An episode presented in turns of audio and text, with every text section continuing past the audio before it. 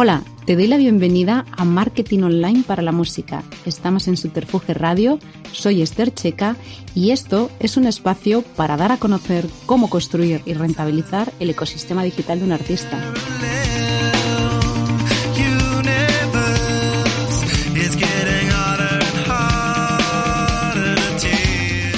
Hoy aterrizamos en el quinto episodio de Marketing Online para la Música y vamos a dedicar este rato a entender cómo la actividad que generamos los usuarios en redes sociales se puede medir y cómo un artista puede sacar partido a esta información.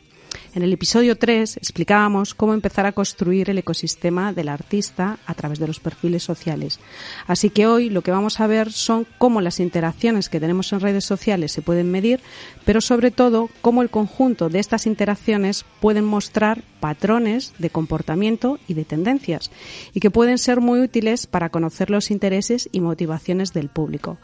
Y para ello contamos con Mauro Fuentes, director de marketing digital y redes sociales en el Corte Inglés, un loco de la fotografía y que le podréis encontrar en redes sociales como Fotomaf.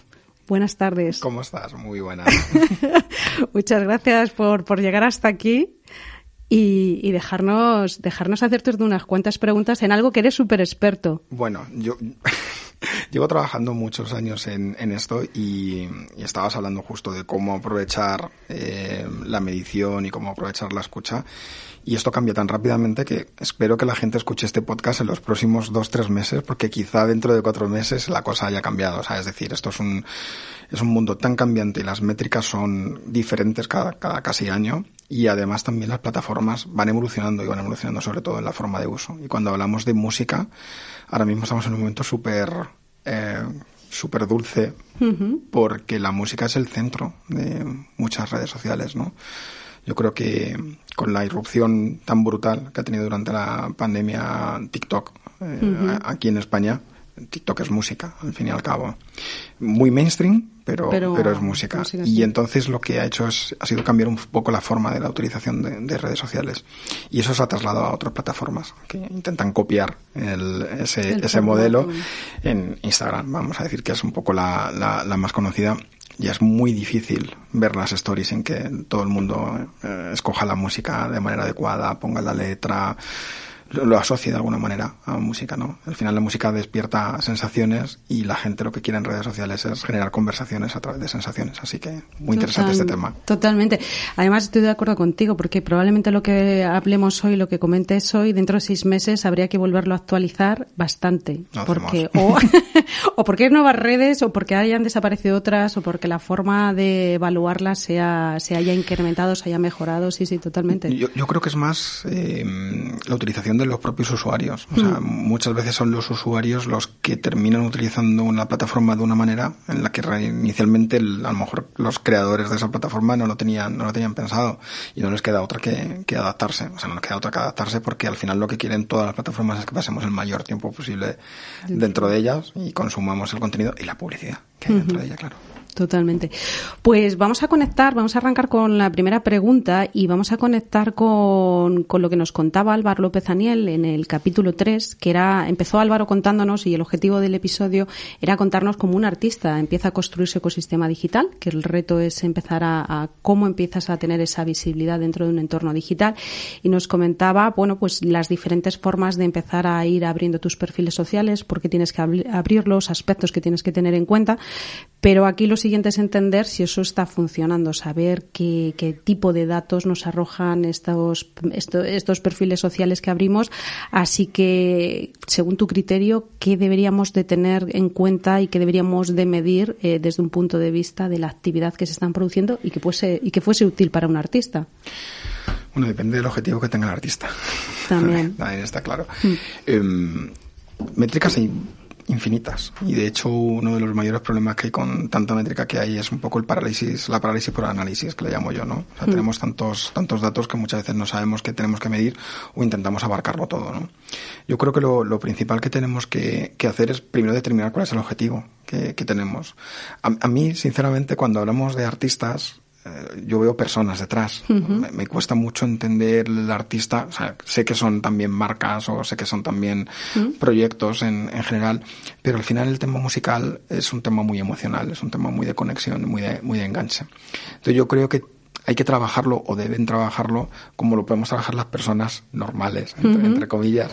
Y, yo siempre digo que a mí cuando me preguntan, por ejemplo, a mí me preguntan personalmente, eh, yo no tengo estrategia. Lo que pasa es que sé realmente cómo, cómo enganchar con la gente, cómo empatizar con la gente, qué es lo que la gente quiere. Y al final lo que la gente quiere de un músico es que ese músico le genere emociones. Entonces al final hay una serie de métricas que más allá del número de seguidores, que puede ser la más visible, hay una serie de métricas que son las que te indican realmente si tú estás teniendo éxito, ¿no? Si la gente interactúa contigo, el famoso, famoso engagement. Y luego en cada una de las redes sociales hay métricas, hay métricas que son más, em, vamos a decir, que son la huella personal de cada una de las redes, ¿no? O sea, por ejemplo, en, Twitter, eh, hace tiempo podían ser los retweets o podían ser los favoritos y ahora son los retweets con comentario, porque es mucho más valioso que alguien coja tu contenido y lo comparta con su audiencia añadiéndole algo, añadiendo una sensación. Este tema me ha encantado, tenéis que escuchar a este grupo. Porque al final, eso no solamente te está dando una métrica de que la gente le ha gustado lo que tú haces y lo compartes, sino que además te está dando información adicional que hablaremos después. Te está diciendo qué sensación les está dando. Y eso la gente te lo está haciendo gratis. Eso la gente te lo está haciendo de manera voluntaria. Evidentemente luego cada plataforma tiene métricas que son más importantes o, menos. Por ejemplo, en Instagram cada vez se está dando más importancia dentro de todo lo que es el, los algoritmos que van cambiando y que la propia plataforma hace, a que la gente guarde el contenido. O sea, a, a, lo mejor hace dos años eran mucho más importantes los likes que, y los comentarios pero ahora, por ejemplo, que la gente guarde el contenido, que utilice la, el, le está dando más peso dentro de, ese algoritmo y está haciendo que cuando tú compartes contenido orgánico que no va con, con, con paid, tenga mayor alcance o tenga por lo menos más visibilidad. La gente lo guarda y luego que la gente lo comparta en, en, en stories, sobre todo que la gente lo comparta en stories. Claro, luego aquí tenemos otra, otra cosa y es que tú puedes tener tu propio contenido y medir lo que tu propio contenido está generando, pero tú como artista tienes una obra y esa obra está siendo utilizada o puede ser utilizada por parte de la, de la gente. Hablaremos después de, de, de, lo que es la escucha, de lo que es la escucha activa, pero hay determinadas métricas que van a estar asociadas de manera indivisible a tu contenido, ¿no? Las veces que la gente ha utilizado tu canción para hacer un Reels o para hacer un TikTok o para eh, bailar dentro de, cada una de esas plataformas. y eso es súper valioso. O sea, al final, eh, cuando una canción se hace viral, eh, más gente la quiere utilizar. Aquí hay algo de perversión en todo esto, ¿vale? Aquí hay algo de perversión en todo esto y es cómo las propias plataformas gestionan y manejan estos algoritmos. Esto está haciendo también que se está generando, eh, vamos a decir, eh, que, que, lo que antes hacía la radio fórmula comentándote qué es lo que tienes que escuchar, ahora sean las redes sociales las que te estén dictando o estén dictando el mainstream qué es lo que está de moda o qué es lo que tienes que escuchar. Pero es tan maléfico eh, lo, digo, lo digo así de claro, por una razón muy sencilla, y es que si tú generas contenido eh, asociado a, a, un, a, una canción que en ese momento es tendencia, porque todo el mundo está utilizando, o que la plataforma está empujando de alguna manera, ¿vale? Porque evidentemente las plataformas empujan el contenido musical que a ellos más les interese, o con el cual tengan algún tipo de acuerdo comercial.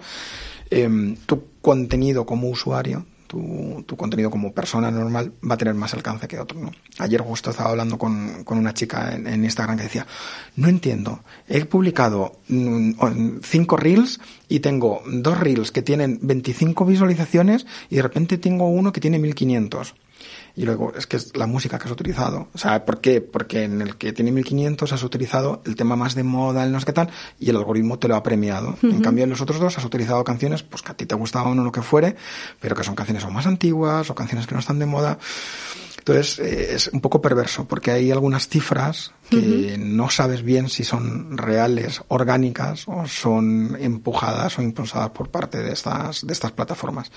Pero yo creo que al final lo que los músicos tienen que medir es realmente el, enlace emocional que consiguen con la gente. Y el enlace emocional que consiguen con la gente se mide con el uso real que la gente haga de su contenido y el uso real que la gente haga de, de las publicaciones que nosotros hagamos dentro de sus propias, de sus propias redes. Evidentemente los comentarios y los likes siguen siendo importantes, o sea, hay una manera a mí me gusta medir el engagement eh, real, no solamente con el número total de interacciones. O sea, al final lo ideal sería darle o otorgarle un valor numérico a cada una de las interacciones que el, que el contenido tiene. Decir, oye, pues imagínate, el, un like es un punto, un comentario son tres puntos, que la gente lo comparta en sus perfiles son cuatro puntos y que la gente se lo guarde son cinco. Y al final hacer una medición de un cómputo general, ¿no? De esa manera, más o menos vas a entender eh, el alcance real que has tenido, pero no solamente el alcance real que has tenido, sino el, realmente si el alcance ha tenido éxito. Totalmente. si, ha, si ha, calado en la gente y si ha gustado. Totalmente de acuerdo. De hecho, el ponderar eh, métricas dentro de, de, determinadas redes sociales realmente te puede dar realmente el peso o el valor realmente.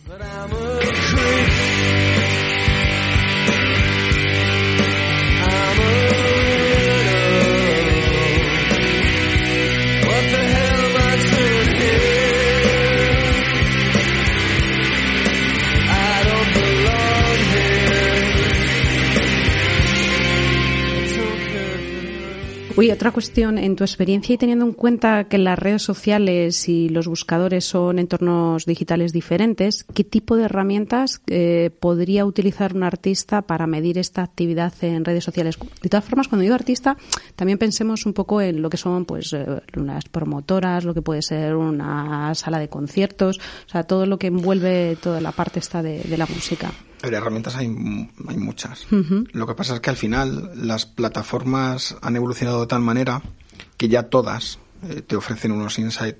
Es que, bueno, yo tengo ahí un poco de, guerra en el cómo las plataformas eh, denominan a las estadísticas, lo digo porque les llaman insight, ¿no? De hecho, esta mañana he ido a ver mis estadísticas en, Instagram y le han cambiado el nombre y le han puesto insight. Entonces me ha cabreado mucho porque para mí un insight no es una estadística sin más. Para mí un, insight es eh, un descubrimiento que tú haces de una labor de, de, análisis y de, y de escucha. Pero bueno, eh, eso aparte, no hace falta tener ninguna herramienta en realidad porque las propias plataformas te dan toda la información. Otra cosa es que tú tengas herramientas que te permitan hacer comparativa con competencia, hacer benchmarking, hacer herramientas hay infinitas. Al final, tirando de la API de cada una de las redes sociales, tú te puedes crear un dashboard o puedes crear un dashboard que te dé un poco eh, la salud de, del artista o la salud del sello, que te diga pues cuántos comentarios ha habido, si son positivos, si son negativos. Eh, yo conozco Salesforce, nosotros trabajamos con, con, Salesforce, que tiene una herramienta que es eh, Social Studio. Eh, es que hay, hay, infinitas. O sea, en mm. realidad yo creo que lo importante eh, no es conocer la herramienta adecuada, sino saber realmente qué es lo que tienes que medir. Porque al mm. final, si tú tienes un sello pequeño o eres un artista con saber las dos o tres métricas que tienes que utilizar en cada una de las redes y hacerte un Excel, eh, seguramente puedas tirar sin tener que invertir lo que te puede costar una herramienta ¿no? de, de benchmarking o de, o de medición. Porque en realidad te lo están dando todos los datos, o sea, tanto Twitter como Instagram como Facebook, bueno, Instagram, eh, eh Instagram y Facebook, o sea, comparten el, mm. el back office cuando hablamos de, de, lo que es la parte de paid. Eh, Instagram todavía adolece de que las estadísticas las tienes que seguir viendo en la aplicación es un poco rollo, ¿no? que, no que no puedes hacer como un Facebook, que te puedes bajar un Excel completo con, con todo ello. Y TikTok está mejorando bastante también a la hora de, de, ofrecer métricas. Evidentemente las plataformas no lo hacen porque quieran regalarte una estadística estupenda, sino porque lo que quieren es que en realidad, al final cuando tú hagas una inversión y, inviertas dinero a la hora de generar publicidad, pues tengas un, tengas un resultado, tengas un, un dato del resultado que sea suficientemente profundo para que quieras seguir invirtiendo con, con ellos. Sí, a ver, un poco el tema del concepto, yo estoy totalmente de acuerdo contigo. De hecho, una de las discusiones que siempre tengo con el tema de usar herramientas, que la gente se vuelve loca con las herramientas, es primero piensa qué es lo que quieres medir y luego evalúas si te lo da la propia plataforma y si no buscas ya una herramienta que te pueda resolver la, la pregunta. Pero desde un punto de vista práctico, si tuvieses que recomendar alguna en concreto que te permita tener una visión global de tu actividad. Mira, nosotros utilizamos una que además es española, aunque tenga nombre francés, que se llama Leguinois eh, y em, la verdad que está bien porque te permite hacer bookmarking con, con múltiples eh, con múltiples marcas y luego te permite hacer muchísimas cosas más que tienen que ver con, con, tema de métrica y además lo que hace este tipo de herramientas lo que hacen en realidad es masticarte esos Excel que a lo mejor un poco son un poco más tediosos y graficarte los datos, darte evolutivos, entonces bueno, esa, esa está bien y oye de precio pues ser relativamente relativamente eh, fácil de, de asumir. Esto último que comentas es importante porque también lo comentábamos en el capítulo anterior de buscadores que decíamos cómo, cómo construir la visibilidad en buscadores y, bueno, adelantamos la posibilidad de construir tu propio sitio, pero también apoyarte ya en plataformas que te permitan construir dentro del propio sitio sin necesidad de hacer esas inversiones iniciales y en este caso pues un poco lo mismo, ¿no? Mm. Piensa en las propias métricas que te da la propia plataforma y realmente evalúas si necesitas una que te integre la, la visión global de toda tu actividad. Eh, ya lo has adelantado antes, eh, que, es lo que podemos medir en redes sociales, eh, pero también aquí me gustaría que hablásemos eh, sobre otra forma de medir la actividad social, que, es lo que se conoce bueno, como la escucha social, el batch social. ¿Esto qué es exactamente? ¿En qué consiste?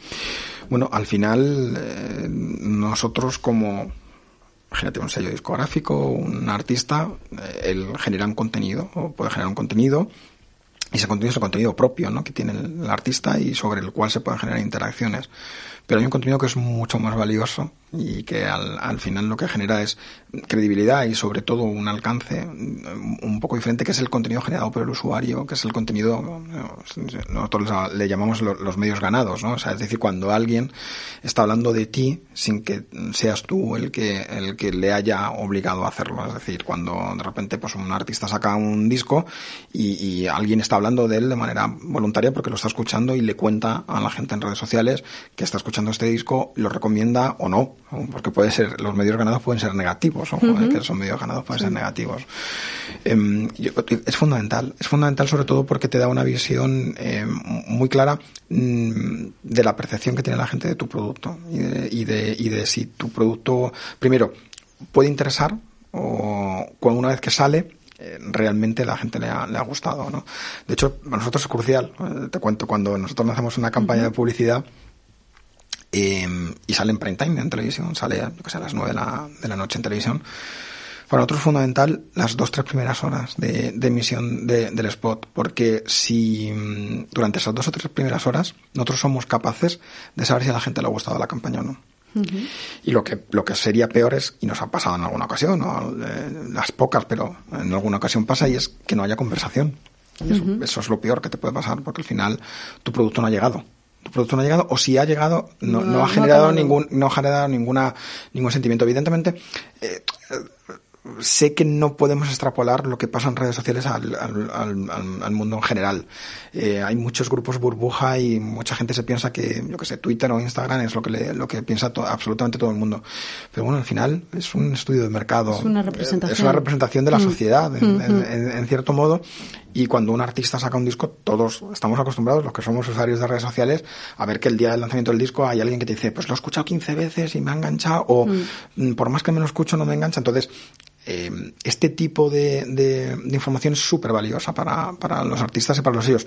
Primero para detectar eh, qué necesidades tiene la gente. Eh, si realmente resulta que hay mogollón de gente, yo qué sé, en Andalucía hablando de ese tema y en Andalucía no tenemos previsto hacer ningún, ningún bolo. Y pues a lo mejor resulta que tenemos un, un, grupo de gente o, un, o, comunidades a las que no, no habíamos prestado atención y resulta que sí está calando nuestro producto allí tenemos que hacer algo específico en esa zona. O sea, al final es información súper valiosa que la gente te está dando de manera gratuita. Cuando yo hablaba antes de los de los retweets con comentarios, precisamente es eso. O sea, cuando alguien hace un retweet con comentarios porque quiere aportar algo a, lo que está escuchando, a lo que está viendo. Entonces, si un artista lanza un tweet y de repente tiene, yo qué sé, 2000 retweets con comentarios, en serio, merece la pena pararse a analizar todo esto, ¿no? Hay herramientas que lo analizan, ya te digo, Social Studio, por ejemplo, es una Brand Watch, es otra herramienta de esta Tal Walker, o sea, hay muchas herramientas de escucha que además hacen análisis de sentimiento y que te van a decir más o menos si la gente tiene una percepción positiva, negativa o neutra sobre, sobre tu producto o sobre lo que tú hayas definido como,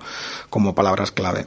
Eh, yo creo que eso es fundamental para primero detectar esa, ese termómetro y luego también para ver qué tipo de productos se pueden crear. O sea, sin ser, sin ser eh, hacer una producción a la, a la carta, porque también podríamos tener eh, crear productos que fueran muy de nicho, pero eh, plataformas audiovisuales, ¿no? Como, como puede ser Netflix, ¿no? Todos sabemos que House of Cards se creó inicialmente a través de un gran sistema de escucha que lo que hizo fue evaluar qué tipo de producto audiovisual a la gente le solía gustar para crearlo un poco a, medida, ¿no? Cuando la plataforma de Netflix fue, fue madurando, ellos hacen una mezcla del, del, data que tienen de su propia plataforma, de cómo la gente navega por la plataforma. De hecho, cada uno de nosotros tenemos un feed de Netflix de inicio completamente diferente. Y de hecho tenemos un feed de inicio de completamente diferente incluso a lo largo del día o a lo largo de nosotros mismos durante un periodo de tiempo, porque ellos también van evaluando, y aparte con navegación externa, cómo estamos de, de, de mood, ¿no? Y nos, nos pone lo que ellos entienden que tenemos que o creen que queremos ver. Eh, pero, por ejemplo, hay productos, yo que sé, como Stranger Things, que, que, que, es un ejemplo claro, ¿no? Es un ejemplo claro de cómo intentar captar a una audiencia, que es una audiencia de familias jóvenes que tienen hijos eh, relativamente pequeños, pero que pueden compartir ya tiempo viendo la televisión juntos, pues crean un producto en el que unen lo mejor de los 80, yo, yo me incluyo dentro de ese, de ese, de ese grupo, que hemos crecido pues con los Goonies, con los bicivoladores, con exploradores, con cazafantasmas, y crean un producto que es un pastiche de todo uh -huh. ello, oye, muy bien hecho, muy bien, muy bien producido, que al final tú quieres consumir, pero además quieres consumir junto con tus hijos, porque uh -huh. es un producto que a ellos también les va a gustar, aunque se enfrenten a ese tipo de producto por primera vez, y, y, el, y sin darnos cuenta lo que están ofreciéndonos es pasar tiempo con, con nuestros hijos, uh -huh. algo que cada vez es más, es más complicado, ¿no? Porque ellos consumen sus productos, tú consumes el tuyo, y el que algo te genere el momento junto con tus hijos, tú no te das cuenta, pero te está creando un lazo emocional con esa plataforma, te está creando un lazo emocional con esa plataforma porque ellos están ofreciendo ofreciendo un buen rato junto con tus hijos. Y todo eso es una respuesta a esa escucha, a esa escucha social, al, a, a la moda de la nostalgia, pero que todas esas modas al final las estamos transmitiendo nosotros en redes, ¿no? Aquí en España tenemos uh -huh. un claro ejemplo con cuentas históricas como yo que sé, yo fui a GB, que tiene, uh -huh. que tiene mucho tiempo, pero que al final explotan eso, ¿no? Totalmente. Y eso es un insight súper claro que, que, que, mucha gente está utilizando plataformas, eh, bueno, pues estudios y, y, demás, ¿no? Para realmente generar productos que, que puedan interesar a la audiencia, pero hombre, que también sean auténticos, claro. Se le nota la voz por dentro de colores y le sobra el valor que le falta a mis noches. Uy, aquí hay una cuestión que siempre comentamos eh, y eh, también a nivel profesional es estas plataformas que te pe permiten medir el sentimiento de esas conversaciones. ¿Cómo de realmente de efectivas, eficientes son esas, ese sentimiento de neutro, positivo, negativo? Esto, esto en tu en tu experiencia. Te digo la verdad, ¿no? Sí, ¿no? Vale. La verdad. Eh, las máquinas avanzan mucho, sí. pero yo creo que todavía no han avanzado tanto como para detectar, o sea, yo, yo siempre pongo un ejemplo, ¿no? Y es que ni siquiera los seres humanos a veces somos capaces de detectar la ironía. Uh -huh, o sea, como que lo detecte una máquina, pues es complicado. Yo he visto muchos informes en los que supuestamente había conversación positiva alrededor de una marca y lo que estabas viendo era cachondeo alrededor de esa marca. marca. Pero claro, como el tweet que había puesto el tuitero de turno ponía eh, divertido, risa, total, pues ya la, el algoritmo lo había catalogado automáticamente como positivo cuando era claramente irónico uh o, o, incluso ofensivo, ¿no? Para, uh -huh. para la marca. Entonces, eh, yo lo cogería con pinzas. O sea, es. el, el, no, no, no, hay todavía herramientas que sean muy efectivas. Avanza cada vez más, o sea, uh -huh. evidentemente avanza cada vez más, pero estamos en un país que es este España, en el que no hablamos igual aquí en Madrid, que no habla igual la gente en Cataluña, en Galicia, en Andalucía, tenemos mm. formas diferentes de expresarnos, hay varios idiomas, y luego aquí pues gusta mucho el doble sentido, la ironía y el cachondeo. Entonces, muchas veces a lo mejor alguien está escuchando el, el, el, la nueva obra de un artista y hace el tweet más irónico del mundo y la herramienta detecta que es un comentario súper positivo, ¿no? Y a lo mejor en realidad lo que está haciendo el, el tío es partirse de risa de, de, eso, ¿no? Está haciendo un poco cachondeo de esa historia. O sea, que lo cogemos con pinzas. Habría no, que tener cuidado sí, con eso. Sí, sí. No, a ver, siempre tiene que haber un doble check humano. Hmm, totalmente. Totalmente. Oye, en relación a esto que estábamos comentando, ¿hay empresas que se dediquen a utilizar estos datos para adaptar la parte de producto o, o, a, o adaptar muy bien las necesidades eh, de los fans? Yo creo que sí. sí ¿no? O sea, yo creo que sí. O sea, y, a ver, estamos acostumbrados a que, a que en, en, el mainstream haya productos que están hechos un poco cocinados, ¿no? Eh, siempre, históricamente las, las boy band y las girl band han sido productos que están creados alrededor de estudios de mercado que se hicieron en los 80, los 90, es que ahora casi no les hace falta eso. ¿no? Mm. Ahora coges y ves un poco hábitos de, de, consumo y es muy fácil lanzar productos em, lanzar productos que, que, respondan supuestamente a las necesidades que, que, la gente tiene. Ya muchas veces no sabes si realmente estás creando un, un, producto que es auténtico o en realidad estás creando un pastiche que lo único que está haciendo es responder a las supuestas necesidades que, que esos, que esas personas tienen. Eso, eso es un poco lo peligroso. O sea, yo creo que es interesante para, para detectar un poco tendencias y a dónde vamos y qué es lo que a la gente le gusta, pero no debemos claudicar a eso, porque si al final claudicamos, lo que al final estamos haciendo es alimentar una máquina que en realidad está creando burbujas y no está creando cosas que son realmente auténticas. Sí, o sea, yo creo que cuando algo mm. realmente triunfa es cuando se sale de lo que, o sea, eh, yo qué sé, sale una artista estupenda que lanza un disco brutal y a los cuatro o cinco meses tienes clones hmm. claros, ¿no? Hmm, hmm. eso ha pasado siempre. Sí, es que de hecho era una de las cosas que te, también te iba a plantear, ¿no? Que en qué medida eh, el estar en esa burbuja digital o en la burbuja digital que estamos y en este consumo en concreto estamos hablando social, al final terminas se terminan creando productos de una forma, en cierto modo, no voy a decir artificial, pero mm, que puede ser menos auténtico, ¿no? Sí, sí, totalmente. La tiranía de TikTok. La tiranía de las redes sociales al final es, si no pones esto, no, olvídate, no vas a...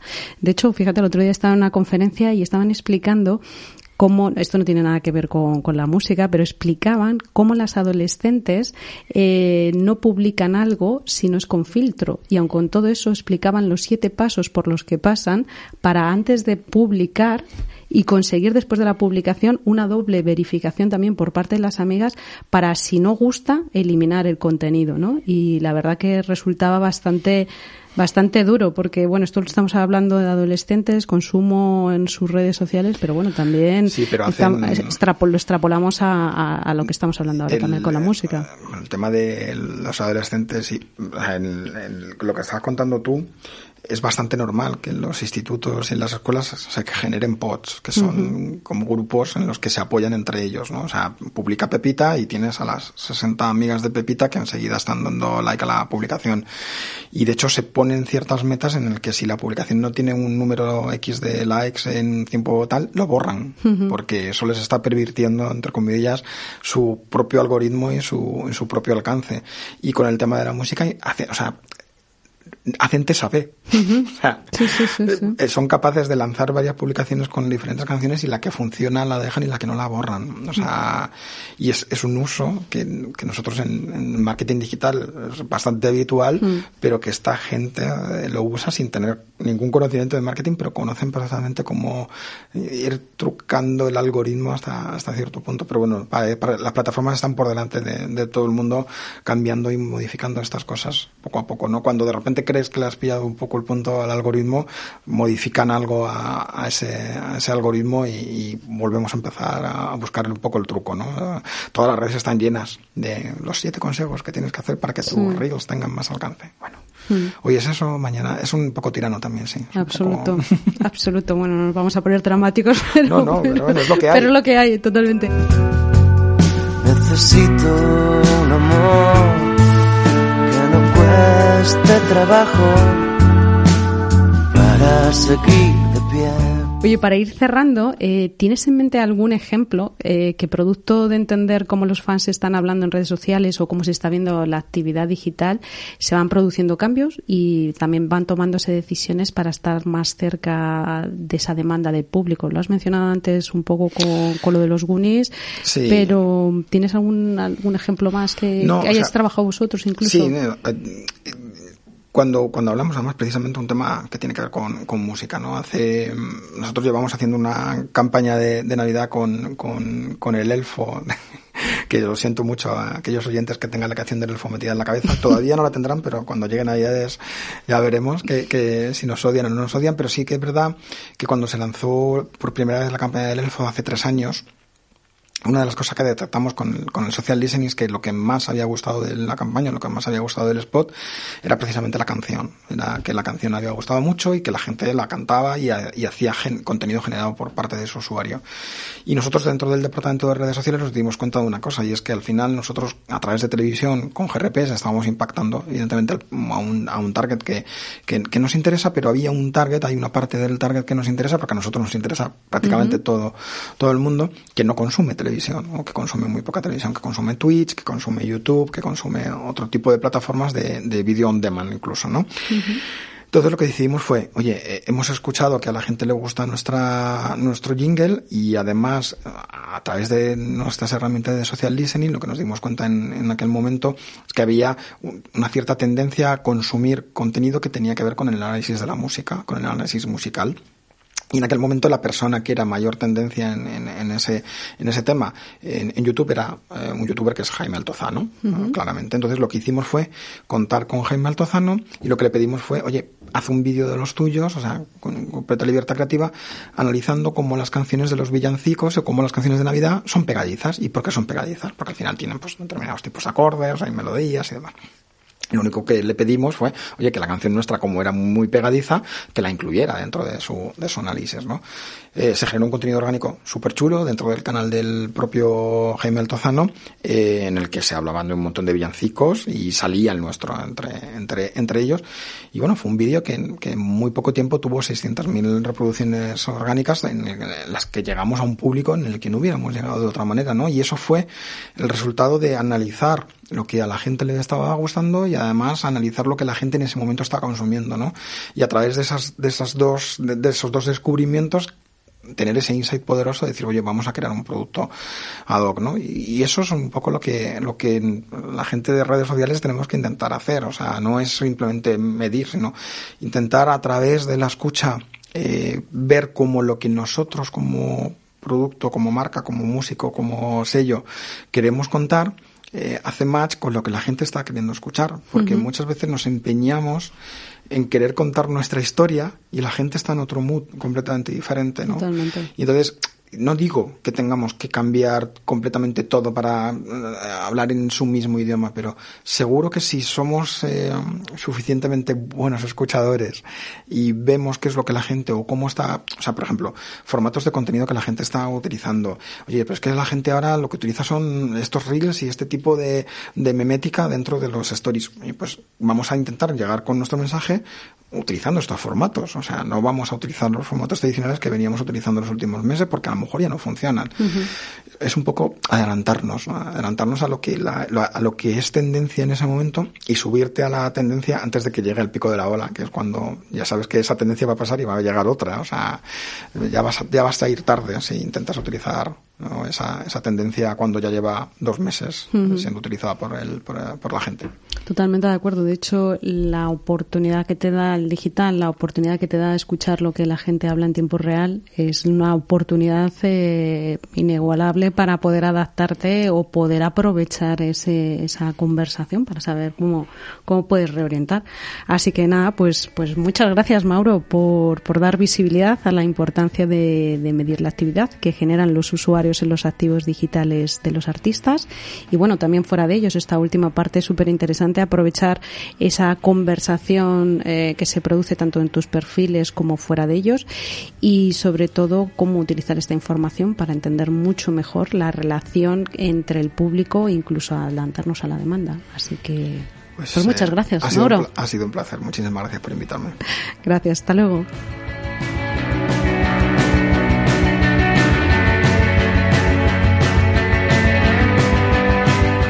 Nos escuchamos en la próxima entrega. Mientras tanto, puedes escribirnos a radio.subterfuge.com para contarnos qué te ha parecido este episodio, si te gustaría saber sobre algún tema de marketing digital en concreto o contarnos lo que te está funcionando a ti en digital y que puede servir de inspiración a otros artistas.